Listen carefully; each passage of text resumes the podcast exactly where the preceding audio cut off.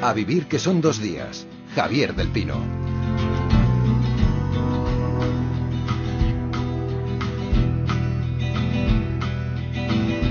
Driving slowly, watching the headlights in the rain. Funny how things change. Think of the good times, wishing you were still with me. The way it used to be.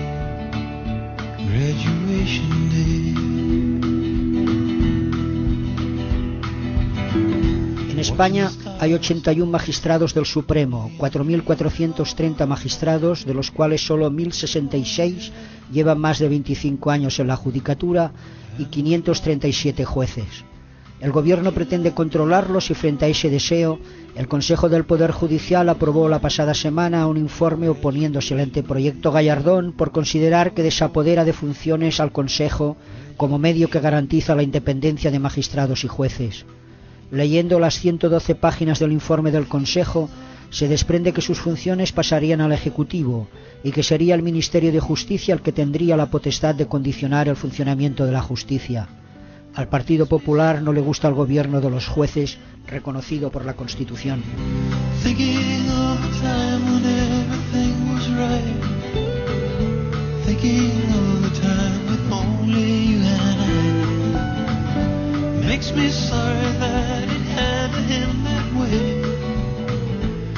My lesson there's nothing left.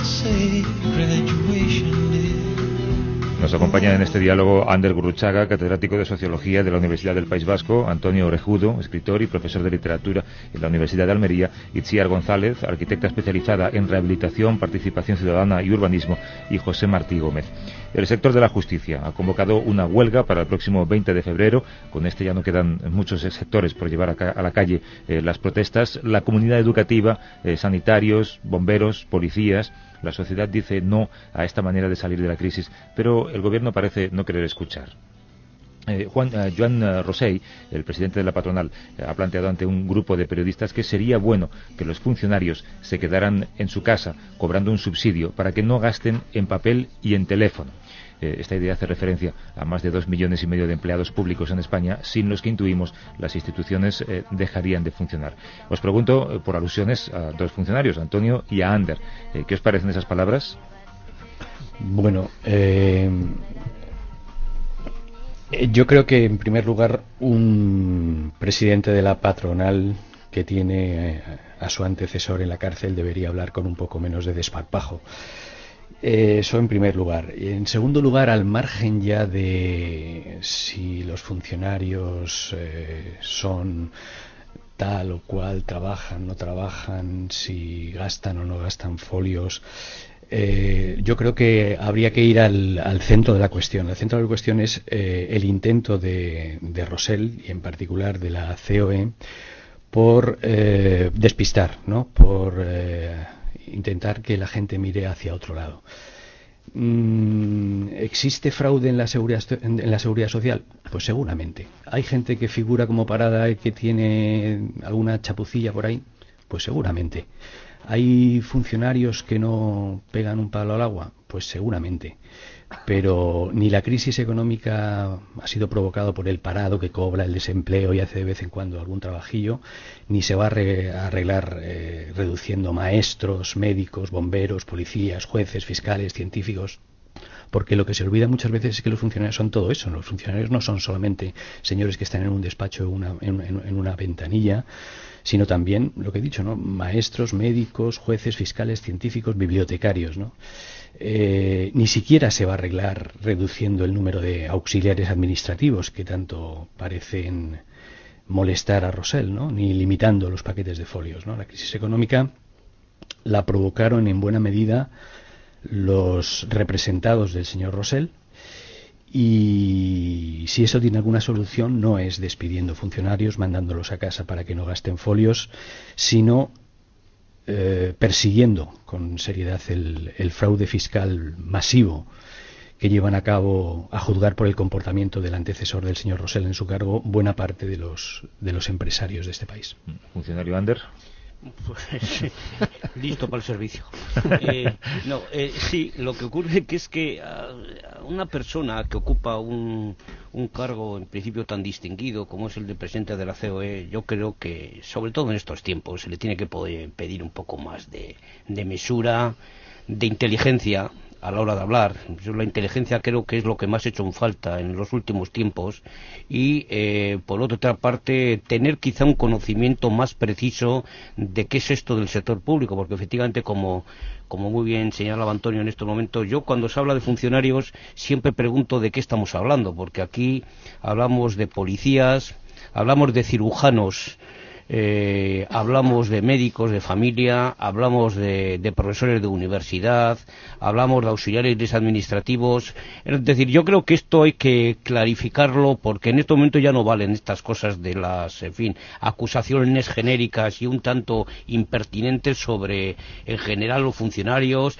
Más, lo que nunca jamás han explicado, por otra parte, por qué hay que ir progresivamente desmantelando el sector público. ¿Tienen algún estudio específico que les diga que a partir de ahí se va a poder salir de la crisis económica, que se va a poder salir vuelo. ¿Por qué no se ocupa, por ejemplo, de, si se me ocurre, por darle una idea y ponerlo a trabajar también al señor Rosell, ¿por qué no se ocupa, por ejemplo, de qué pasa con el paraíso fiscal? El otro día leí un informe y decían que calculan que hay 80.000 billones de euros acumulados en paraísos fiscales. ¿Por qué no se ocupan de eso? ¿Por qué no se ocupan efectivamente de trabajar mucho más un problema que tiene este país de fraude fiscal? ¿Por qué no se ocupan de orientar mejor todo lo que significa la economía, la economía informal? E hipotéticamente, ¿por qué no hacen de verdad un análisis en profundidad del significado profundo que tiene para la economía de este país el sector público, no? Yo creo que este país necesita mucha más seriedad, mucha más inteligencia práctica y yo creo que líderes económicos como el señor Ron Rosell se tendrían que empezar a explicarlo. Esta historia de las ocurrencias cotidianas donde uno dice lo que quiere, cuando quiere y cómo quiere, debieran comenzar a, pasar a un segundo, un tercer plano o en todo caso a comentarlo en, la, en el bar con los amigos tomando un café. Pido, pido la palabra. Adelante.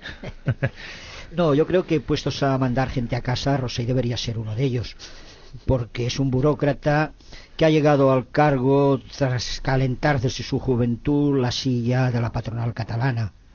En realidad no es empresario. Sus padres, me parece recordar que tenían una empresa de juguetes, pero de poca importancia. Se la ha ganado por estar allí, ¿no? Sí, por estar allí.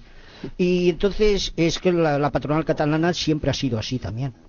Yo creo que presidiendo la gran patronal española solo ha habido un empresario culto, potente, con formación intelectual, que era Carlos Ferrer Salat, que ese sí que era empresario de verdad, con Laboratorios Ferrer, y que estuvo informado día a día de la negociación de los pactos de la Moncloa, se reunía discretamente en las tardes que había reunión por la noche en una cafetería, lo sé porque asistía a dos reuniones, hablo de, sé de qué hablo, con Ernest Lluc, en la cafetería, no sé si existe, me parece que ya no, que se llamaba Dólar, que estaba en Gran Vía, esquina Alcalá, y allí Carlos Ferrer Salar recibía la información directa de lo que se estaba negociando a la clase política, aportaba su punto de vista serio de una patronal que estaba en aquel momento incipiente y a partir de él cuando se fue lo que vino después, Cuevas, el que está ahora en la cárcel, este de ahora, eh, son simples funcionarios.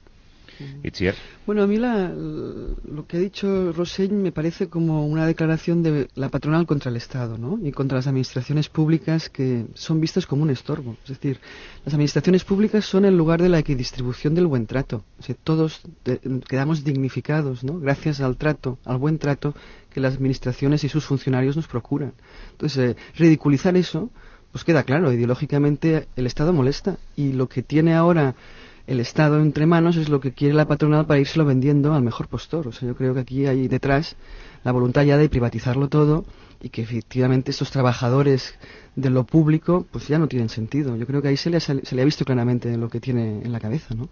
Yo creo que la mejor manera de contar las cosas es siempre contar eh, historias que afectan a determinadas personas, ¿no? a individuos concretos. Por eso eh, hemos pedido a, alguien que se llama Constantino López, que es profesor desde el año 76 y director del Colegio Público Ciudad de Zaragoza, que esté con nosotros. Constantino, buenos días.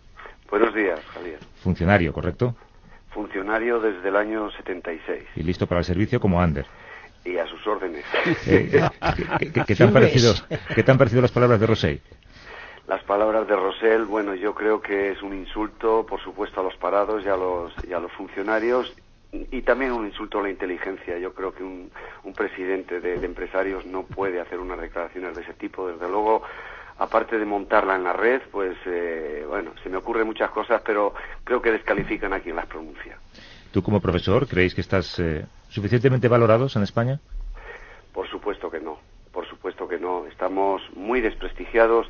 Hemos alcanzado unos momentos que, parecía que estábamos en ello, pero desde luego mm, eh, en los últimos tiempos empieza el desprestigio desde la propia administración. Aquí en Madrid, eh, los insultos también de la señora Aguirre cuando era presidenta de la Comunidad de Madrid diciendo que los profesores pues éramos, éramos unos vagos.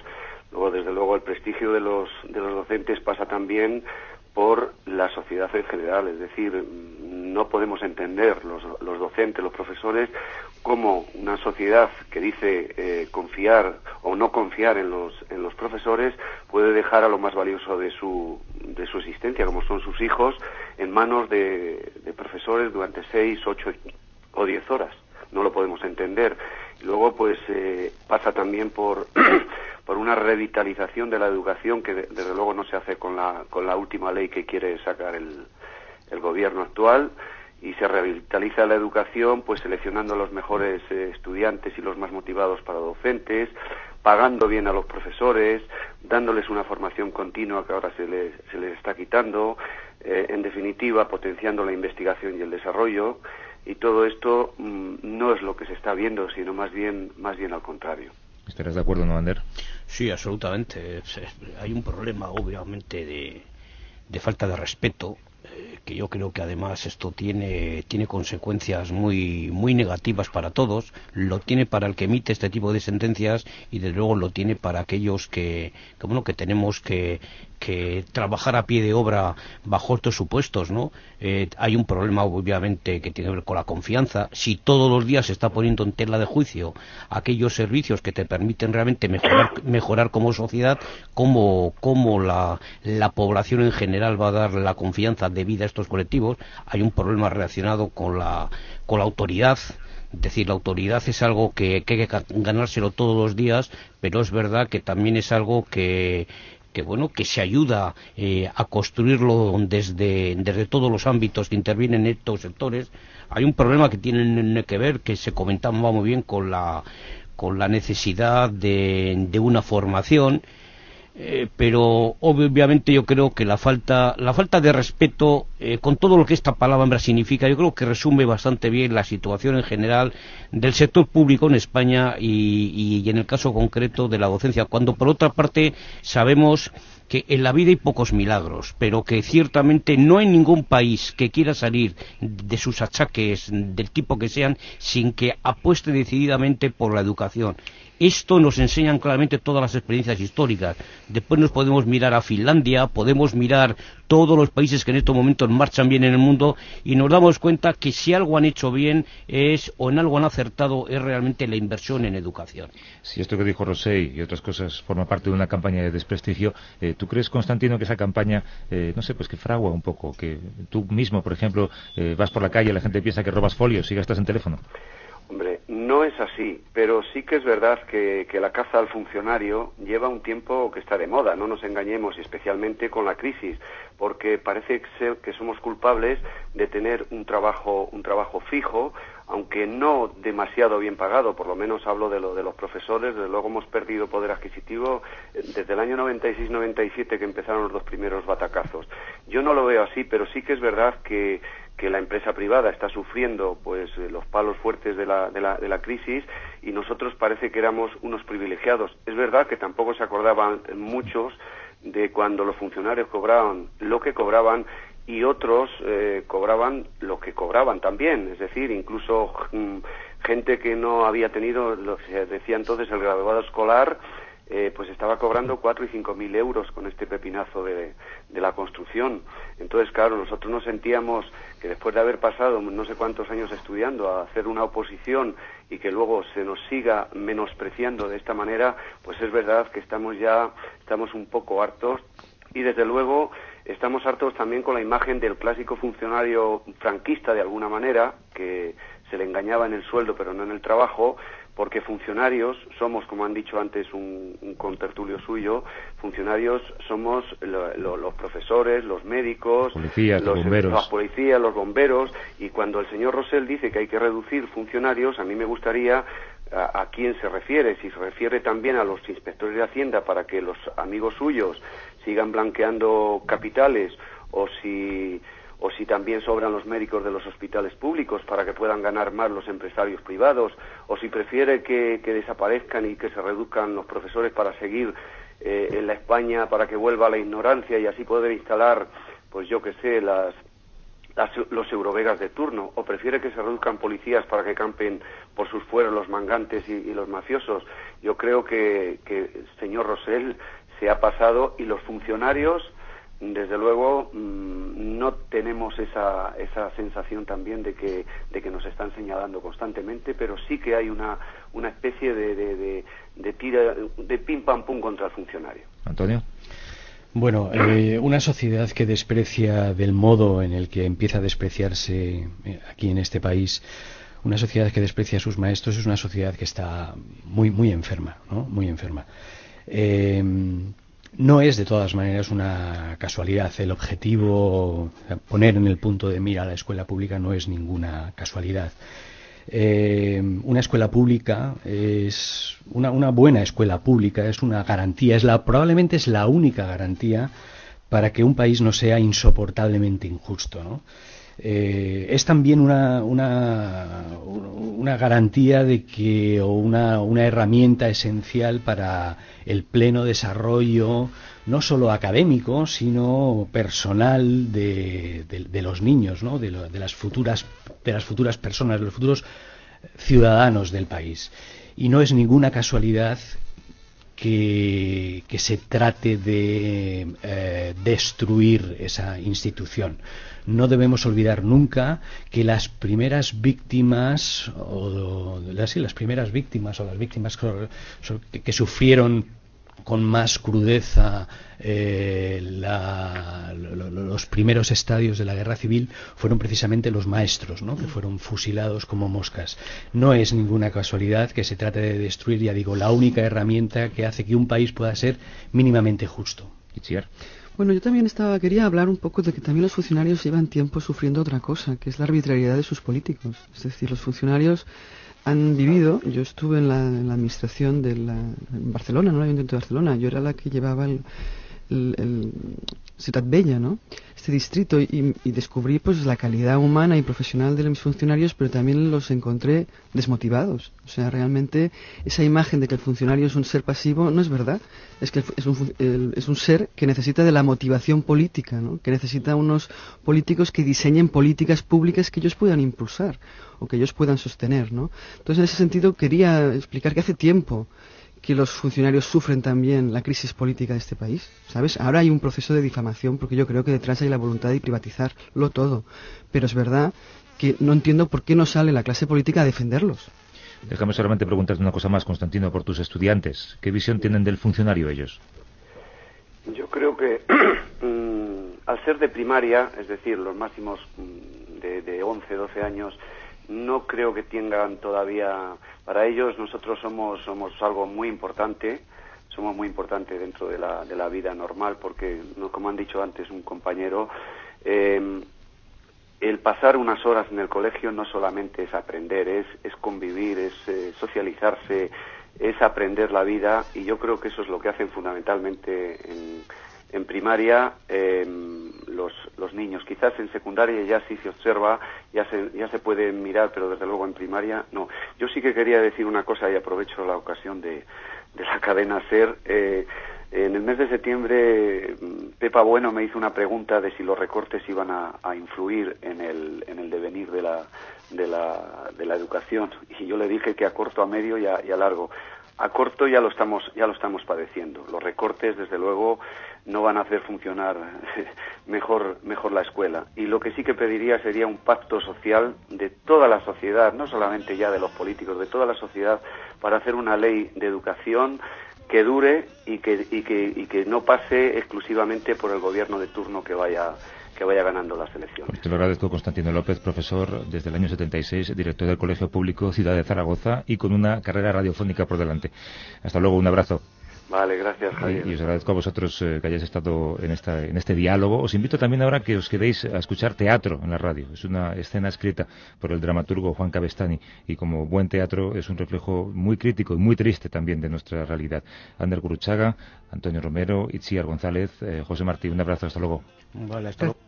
A vivir que son dos días. Javier del Pino.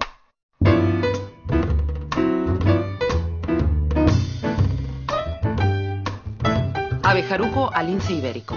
Una obra de Juan Cabestani para vivir que son dos días. Con Willy Toledo y Alberto San Juan. Ambientación, Alfonso Sanz.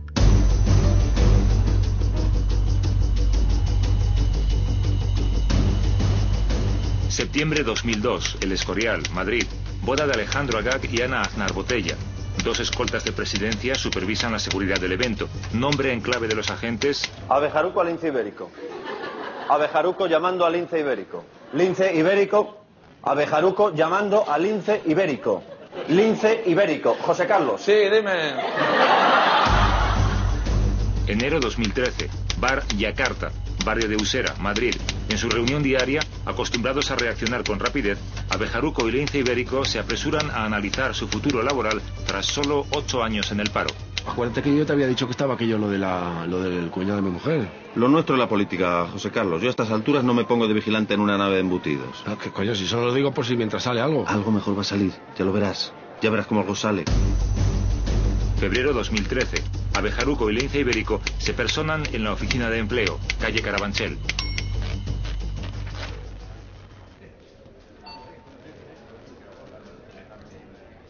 Abejaruco al lince ibérico. Abejaruco llamando al lince ibérico. ¿Me copias? José Carlos. Sí, dime. ¿Tú has visto a esa? ¿A quién? A esa, tía de ahí. Mm, no sé quién dices, cambio. ¿Dónde estás? Aquí, aquí, No aquí. levantes aquí. la mano, coño. No llame la atención. ¿cómo ¿Me has preguntado que dónde estoy? Déjalo, es igual. Lo que digo es que esto está lleno de, de- de- de gente. No, no, no. Gente no. Gentuza. ¿No? Sí, gentuza. Chupar del bote, todos.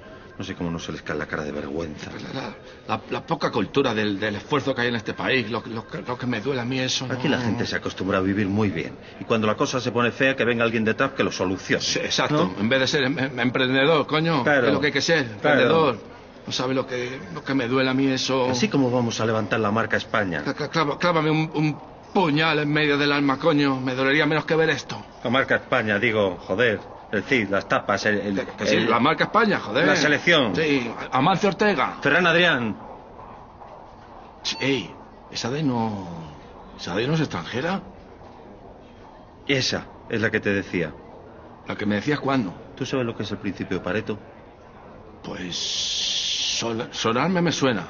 Lo, que, lo que no sé exactamente qué es lo que es. Eh, Según el principio de Pareto, eh, este principio dice que en todo lo que son las cosas ¿Sí? Hay una proporción del 80-20. Ah, sí, sí, sí, claro. Sí. Claro, por ejemplo, la riqueza del mundo, ¿no? Sí. Bueno, está en manos de un 20% de la población. ¿Qué?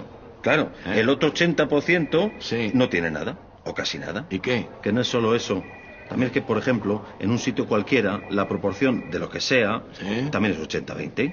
¿Qué no? Claro, de aquí, por ejemplo, solo el 20% son gente honrada, que buscan trabajo realmente. Como nosotros. Es un ejemplo, pero el 80% están aquí para chupar del bote, a ver si les cae algo.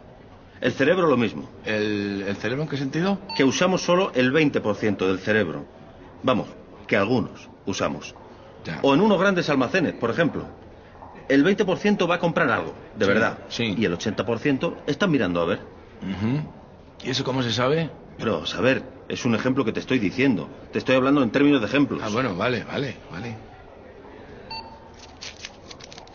¿Abejaruco? Con todo lo que se menea. ¿Qué pasa? Porque se me ha pasado el número por estar aquí hablando.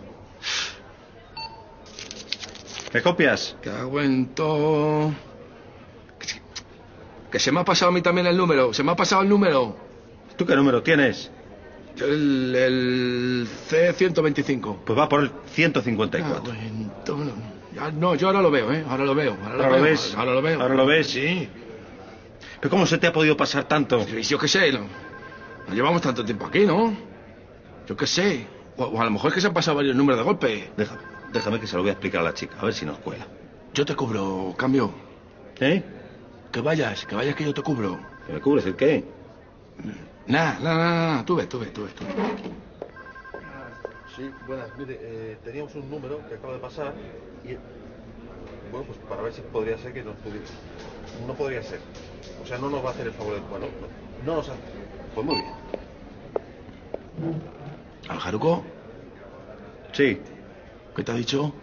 ¿De qué? Coño, ¿no ibas a decirle que se nos había pasado el número sin querer? Sí, pero... Nada, es igual. Déjalo. ¿Has hablado con la señora o no? Sí, y ella me ha ofrecido colarnos en el siguiente turno. Pero me he dado cuenta que tenemos que coger número y esperar otra vez. Ya, pero... Porque si no vivimos con arreglo a un orden elemental, ¿qué podemos esperar? Ya. Somos los primeros, que tenemos que predicar con el ejemplo. Eso sí. Hala, coge número. Joder, cago en todo lo que... Tre- el 360 me ha tocado. Pasa nada, si hay que esperar, se espera. ¿Qué te iba a decir? No sé, yo sigo pensando que habría sido mejor coger el trabajo ese en, el- en la nave de embutido de mi hermana. Ay, mierda, pintamos nosotros, José Carlos, una nave embutidos en las afueras. Dímelo tú, ¿qué pintamos nosotros ahí? No, que digo mientras sale otra cosa. Bueno, pues mientras sale otra cosa, aquí estamos, haciendo nuestro cursillo de formación. No, bueno, eso también, eso también. No, claro, acuérdate cuando me decías, ¿de qué me sirve un cursillo de contabilidad? ¿Ah? ¿De qué me sirve un cursillo de, de higiene alimentaria? ¿De, de qué me sirve un cursillo del, de escaparatismo? Claro, acuérdate de cuando me decías eso. ¿De qué me sirve? ¿No? O sea, que te lo pregunto ahora. Bueno, ahora te alegras de haberlos hecho, por lo que pudiera surgir. No, pues yo no vuelvo a hacer un, un cursillo de esos. Eso sí te lo digo. No digas tonterías. Entonces, ¿cómo piensas seguir cobrando el paro? Si no los haces, te quitan la prestación. Pues que me la quiten. Yo estoy viviendo con mi madre y no la necesito ya. ¿Y no tienes más ambiciones? ¿Para qué? De ascender, de espíritu emprendedor, coño, José Carlos. No, eso sí. Eso sí. Oye, tú no... ¿Tú no decías que ibas a, a mover los contactos en el partido? Eh, lo voy a mover, lo voy a mover, pero tiene que ser en el momento adecuado. No puede ser en cualquier momento, hay que hacerlo bien. Qué buen... Justo ahora que, que necesitamos que alguien nos eche un cable desde arriba, vais y, y se publican todos los papeles, eso de la... De los papeles. papeles? ¿Qué papeles? Los coño, los papeles. ¿Papeles? Coño, los papeles, eso de la, de la contabilidad, ¿ve? Los de los papeles. ¿De qué hablas? ¿Qué dices? Que habrá que ver si son verdaderos. Por cierto, que a mí no me la dan, ¿eh? No está nada clara la cosa. Mira, no sé de qué me hablas, José Carlos. De los papeles del tesorero. ¿Qué tesorero? Coño, pero si está en todas partes. Bueno, que hoy, justo hoy, no he leído el periódico. No, ya, pero si es que no es de hoy. Pues es igual. Yo lo que te digo es que estoy esperando el momento adecuado para mover ficha en el partido y que nos consigan algo. Para volver, en plan bien. Pues vale. Pero de momento, y hasta que eso pueda ser, aquí estamos bien. Déjate embutidos ni hostias. Bueno, pues nada, como tú lo veas. Y ahora déjame dormir un rato. Voy a echar una siesta. Avísame cuando llegue el número. Sí, sí, sí. Avísame. Que sí, coño. Se nos vaya a pasar otra vez. Tú tranquilo. Yo me quedo de guardia. ¿A Bejaruco? Lince ibérico a Bejaruco, cambio. No te he dicho que iba a dormirme. Sí, sí, sí, sí, sí, sí. No, no, perdona, ¿eh? No era solo por comprobar si, si ya te habías dormido o seguías despierto. Sí, me había dormido. Sí, me había dormido. No, perdona, ¿eh? Recalla un rato. ¿Te has desvelado? Sí, me he desvelado, sí. Ya. Pues, ¿te importa que me eche yo un ratito entonces? Mira lo que te dé la. Me tampoco es para ponerse así. Que te calles. Cállate un rato, anda. No, pero-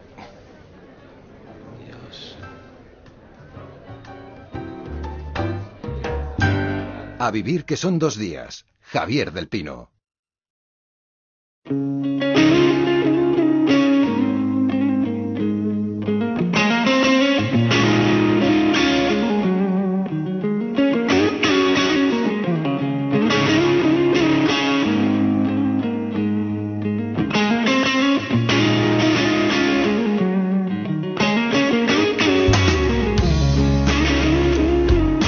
Hacer periodismo es publicar todo aquello que el poder no desea que publiques. El resto son relaciones públicas. Esta reflexión de George Orwell habla de un oficio valiente, recoge la esencia del periodismo de investigación que bien hecho deriva en muchas ocasiones en un proceso judicial, en un cambio legal, a veces incluso en un cambio social. Gervasio Sánchez, buenos días. Hola, buenos días. Teniendo en cuenta que ojear la portada de los periódicos cada mañana significa ahora descubrir nuevos datos sobre algunos casos de corrupción, ¿tú dirías que vive el periodismo de investigación en España una buena época? No, rotundamente no. Mm, yo creo que el periodismo de investigación en general ha desaparecido de los medios de comunicación hace mucho tiempo, incluso hablaría de más de una década larga, y creo, además quiero aportar la idea que yo creo por la cual ha ocurrido todo esto, es porque las relaciones entre empresas periodísticas, empresas políticas y empresas económicas son cada vez más estrechas, lo que impide, de alguna manera, eh, investigar a quienes muchas veces controlan los propios medios de comunicación. Las reflexiones al respecto de quienes han practicado durante décadas lo que entendemos por buen periodismo de investigación son clave. Por eso hemos invitado a sentarse a esta mesa a Antonio Rubio y a Eduardo Martín de Pozuelo. ¿Qué tal, Antonio? Eduardo. Hola. Buenos días. Enseguida os presento para refrescar la memoria de quienes sois a la gente, pero os quiero preguntar primero, ¿qué opináis vosotros? ¿Creéis que vive el periodismo de investigación un, un buen momento? El periodismo de investigación está enfermo, pero el futuro que tiene el periodismo de investigación es maravilloso. Eduardo. Eso es lo que dice. Bueno, yo creo, estoy con Gervasio. En este momento no se practica periodismo de investigación. Creo que está en estado de letargo y es posible, Antonio está más en contacto con nuevas generaciones, que mm, tengamos un futuro esperanzador. De todas maneras, yo desde, desde Barcelona no lo veo nada claro. ¿eh?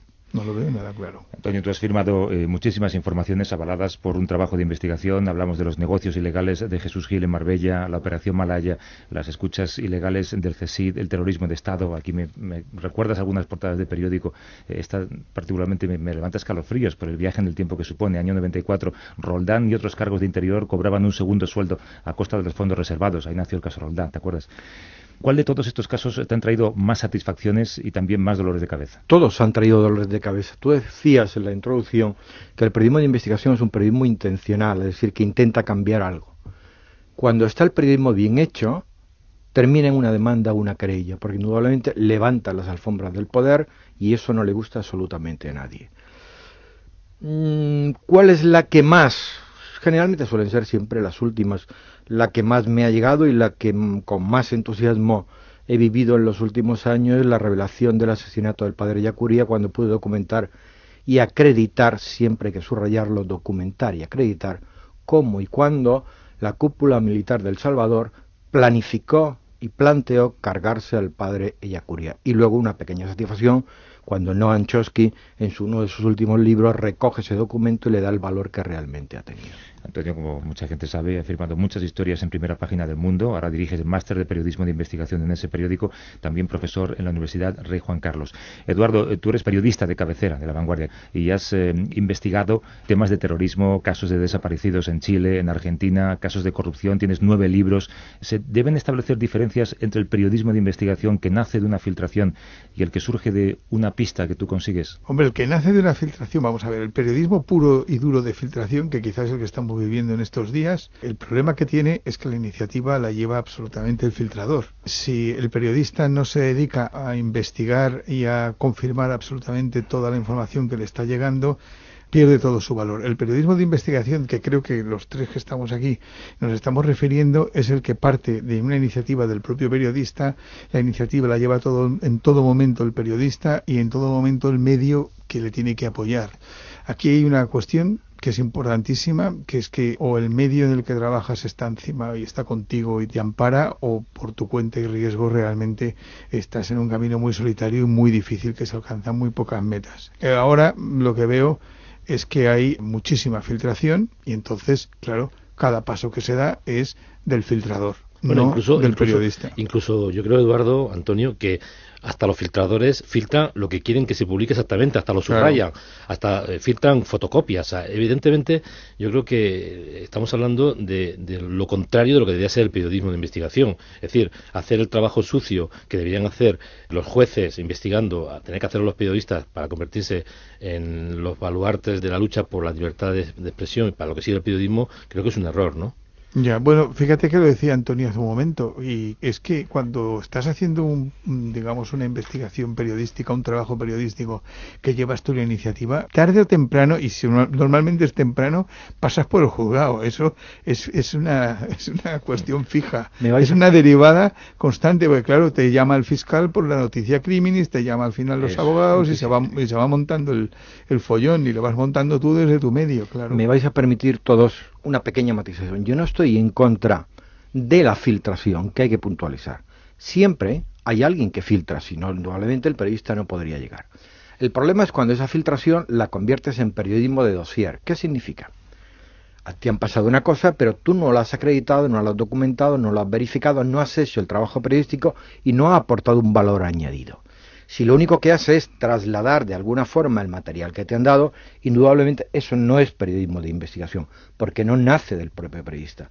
Pero no hay que olvidar que la mayoría de los casos ha habido una filtración. Cuando la revista Época sacó en el año 1989 el tema de Juan Guerra, es porque lógicamente una persona despechada, llámese la mujer de Juan Guerra, filtra el negociete que se había montado el señor Guerra en la Junta cuando salen las primeras cuestiones, tanto de los papeles del CSI, como de los fondos reservados, como los sobresueldos, como la actualidad que estamos viviendo, siempre hay una persona despechada. Acordaros, por ejemplo, en el tema Filesa, Van Schouwe. La cuestión es que después viene y tiene que estar el trabajo del periodista, que es lo que le da valor. Y termino. Imaginaros, por ejemplo, en el tema Wikileaks, si esos documentos que se filtraron no se hubieran trabajado y le hubieran dado un contexto, tanto el país como Le Monde, como los demás periódicos. Eso es lo que teóricamente puede faltar hoy día. Y termino. Un buen periodismo de investigación tiene que estar documentado, acreditado y de interés público. Si no hay documentación, bien sea gráfica, bien sea de otro tipo, indudablemente pierde la credibilidad. Las fuentes no hay que señalarlas, pero sí hay que enmarcarlas. Lo que no se puede hacer es hablar de ambigüedad de fuentes. Antonio, tú mencionabas antes que el buen periodismo de investigación tiene que contar siempre con el apoyo de tu director, de tus jefes. ¿Alguna vez habéis tenido que trabajar también en ese sentido? Indudablemente, si no tienes el apoyo de, es imposible que pueda llegar a nada. Porque entre otras cuestiones, como bien planteaba Eduardo y estamos planteando aquí en esta mesa, un buen trabajo de investigación termina finalmente con las posaderas del periodista en el banquillo de los acusados. Ahí hay una serie de elementos económicos y jurídicos importantísimos respaldo para fianzas. La última que yo pagué, me acuerdo, en peseta fueron 40 millones. Y un magnífico equipo que esté perfectamente compenetrado contigo. Mi último juicio me pidieron tres años de cárcel.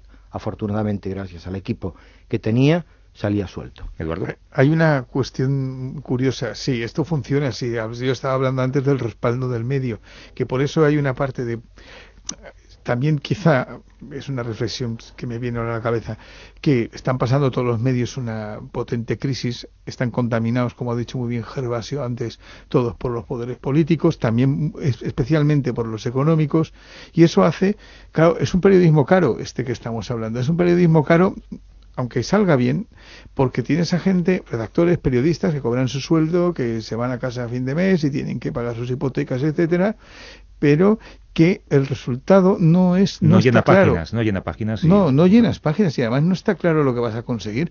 La mayoría de las veces estás siguiendo pistas que te quedas estrellas con ella y te has dado una semana de viajes por ahí viendo gente, tiene que confiar mucho el medio en ti.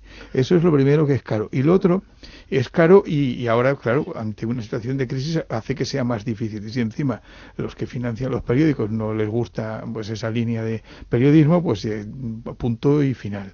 Y la otra cosa es que lo que más me sorprende a mí, y es que lo que ha contado Antonio, pues tendrá, tiene un montón de querellas y un montón de, de banquillos. Mm, yo tengo algunos otros también, y lo que a mí, lo que es sorprendente es que hasta en los casos que no esperas que vaya a suceder eso, también sucede. Y, solo como una anécdota, yo he investigado, yo he empezado a, seguir la pista en dos ocasiones en la vanguardia, con cinco años de diferencia, el tema de lo que se llama la memoria histórica, que era, bueno, por uno de los cuales procesaron a, a Garzón. Eh, o, tuvo sus problemas Garzón con este asunto. Pero en fin, yo iba por la línea periodística de ver qué había pasado en la posguerra española, en fin, que es otra línea. Bueno, en la primera vez tuve que parar por presiones externas, el periódico sufrió y por presiones de lectores. Y es que la segunda vez me llevaba una querella, pero es que me llevaba una querella de, de parte de las víctimas, o sea, es algo extraordinario. Ya la ha ganado, naturalmente. Pero te encuentras que el, el fenómeno este incomoda siempre. No sé por qué, es un periodismo que es permanentemente incómodo y nos hace falta o haría falta, digo nosotros, pero en fin, al periodismo mucho más respaldo de la sociedad civil. Hay una, hay una cuestión, si me permites, o me permitís de alguna manera. Decimos que el periodismo de investigación es caro. Yo estoy totalmente en contra. No es caro. Lo que pasa es que nuestros queridos gerentes, nuestros queridos empresarios, no saben invertir. díselo uno de SADE, que no ha visto un periódico en su vida. Al señor de SADE y se lo diré al que quiera. Claro, que hay, una cosa, hay una cosa que es fundamental. El periodismo de investigación es un elemento que se invierte a medio y largo plazo. Es decir, tiene la rentabilidad después. Y hay una cuestión que es fundamental. El periodismo de investigación genera información. Es decir, el que trae, pone y lo lleva a portada es el periodismo de investigación. Hoy día nos estamos encontrando, y luego, perdón, el otro periodismo, que no el malo, el otro, es el que recoge esa información. Hoy todo el mundo está cubriendo el tema de los tribunales. ¿Por qué? Porque ha habido un elemento anterior que se ha generado esa información.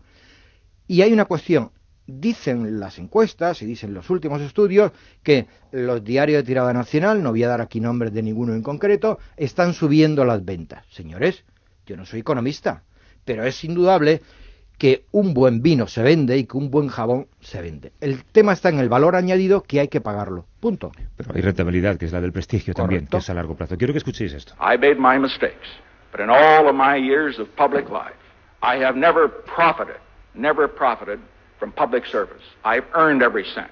And in all of my years of public life, I have never obstructed justice. But I want to say one thing to the American people. I want you to listen to me. I'm going to say this again. I did not have sexual relations with that woman. Hay 20 años de diferencia entre las palabras de Richard Nixon y las de Bill Clinton, pero la estrategia fue la misma, negar. El primero su implicación en el caso Watergate, el segundo su relación con la becaria Mónica Lewinsky. Os pregunto por la respuesta del gobierno al último ejemplo de periodismo de investigación que hemos tenido estos días en la prensa. ¿Reconocéis esta respuesta, negarlo todo, en casos que vosotros habéis tenido entre manos? Todos los gobiernos han negado absolutamente todo. Siempre. Negaron. Los gobiernos y las instituciones, siempre. Efectivamente, el poder, llamémoslo de alguna manera. Es un protocolo, ¿no? Sí, es un protocolo. Yo creo que mal planteado. El otro día, precisamente, estaba limpiando en casa e iba viendo periódicos de la época, cosas mías y tal y cual. Y yo mm, iba diciendo, es increíble, es alucinante. Es calcado lo que ocurría en finales de los 80 y principios de los 90 con lo que está ocurriendo hoy. Don Felipe González llegó a decir en el tema de los GAL que ni existen pruebas ni existirán. Y cuando salió todo el tema de los fondos reservados, los sobresueldos y tal, todo el mundo desmentía. Es decir, el poder tiene el error o comete el error de ponerse en la esquina y esperar que el tsunami pase. Eso es imposible. O incluso lo más peligroso es que creen tapar una mentira con más mentiras, con lo cual al final la, bola de mentiras acaba provocando un desastre tremendo, ¿no? Esto está pasando ahora mismo Periodísticamente te viene estupendo, porque no publicas un día, publicas dos días, en vez de publicar una mentira, publicas dos mentiras. Y yo creo que alguien, asesores de ellos, deberían darle ese sentido y analizarlo con tranquilidad. Ahora, en el caso de Estados Unidos, es un caso como sociedad, sociedad luterana que es en que la mentira está castigadísima. O sea, eh, en Estados Unidos eh, es mm, no, el problema no es defraudar a Hacienda, es que has engañado a Hacienda. Es, la, es el, el, hecho es, de fondo es un problema ético, es el de mentir. Aquí hemos banalizado la mentira en España. O sea, mentir es algo común está extendido. La financiación de los partidos, yo, vamos, hemos entrado, yo cuando estábamos en Filesa, Antonio, tú escribías, yo también escribí de Filesa, ya, ya se hablaba de fondo, ¿verdad? Los que opinan de lo que nosotros escribimos, hay mucha gente que opina y otros que informamos, por hoy estamos opinando de vez en cuando los que normalmente escribimos, mm, ya hablaban del cambio de la ley de partidos políticos, de financiación. No se ha hecho absolutamente nada, les ha ido bien hasta ahora. O sea, hay una especie de estamos instalados en la mentira y cuando no ocurre nada, la prensa sigue permitiendo que eso suceda. Hoy me han preguntado dos personas distintas a las que tengo mucho cariño y personas, digamos, con mucha información, que qué va a pasar. Y he dicho, nada. Nada. He dicho, no va a pasar nada. Nada. Mm, lo que está ocurriendo en este momento, no porque los dos partidos principales, PSOE y PP, y algunos partidos minoritarios como Convergencia y Unión y PNV, no tienen ningún interés en que pase nada.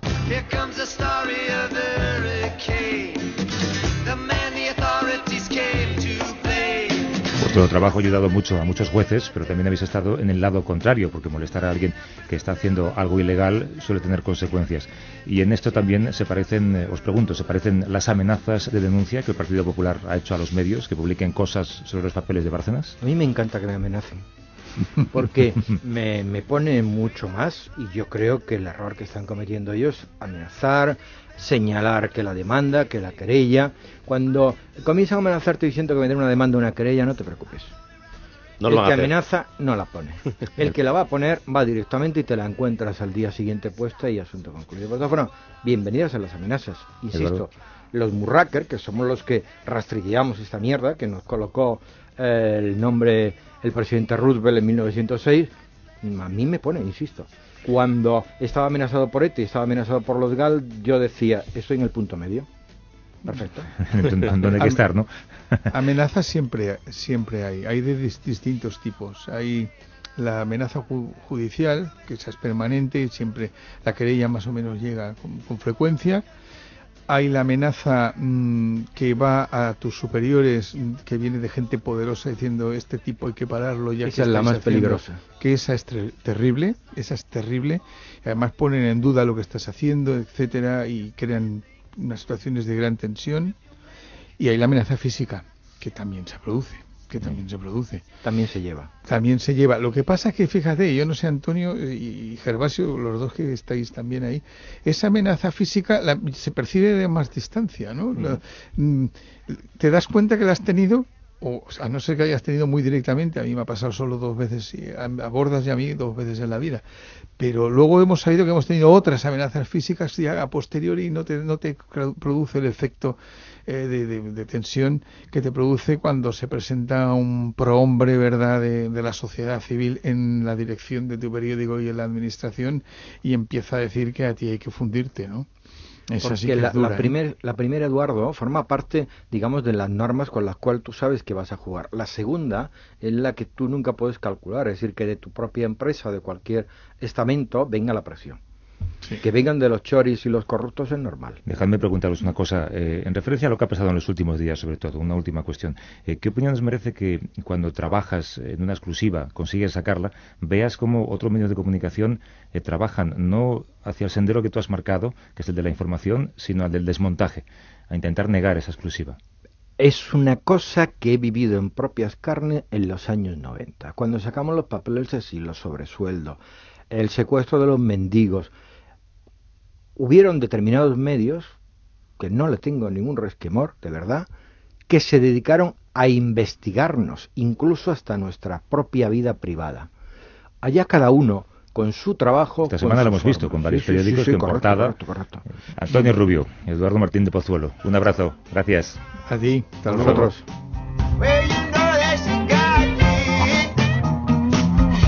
Una cosa más, eh, Gervasio, esta semana se ha presentado el informe anual de Reporteros Sin Fronteras sobre la libertad de información en el mundo. El resultado es el peor de los últimos 17 años.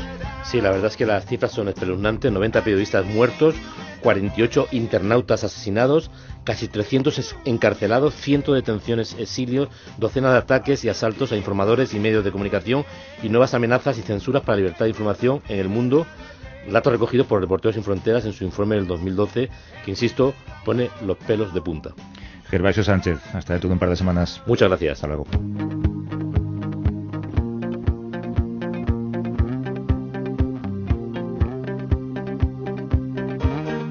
Buenos ejemplos de periodismo de investigación son los que hoy recoge el profesor Miguel Ángel Jimeno en su blog sonoro La Buena Prensa.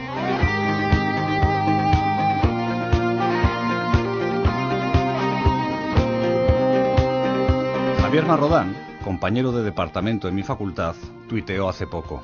Si de verdad tienes interés, casi siempre acabas preguntando bien.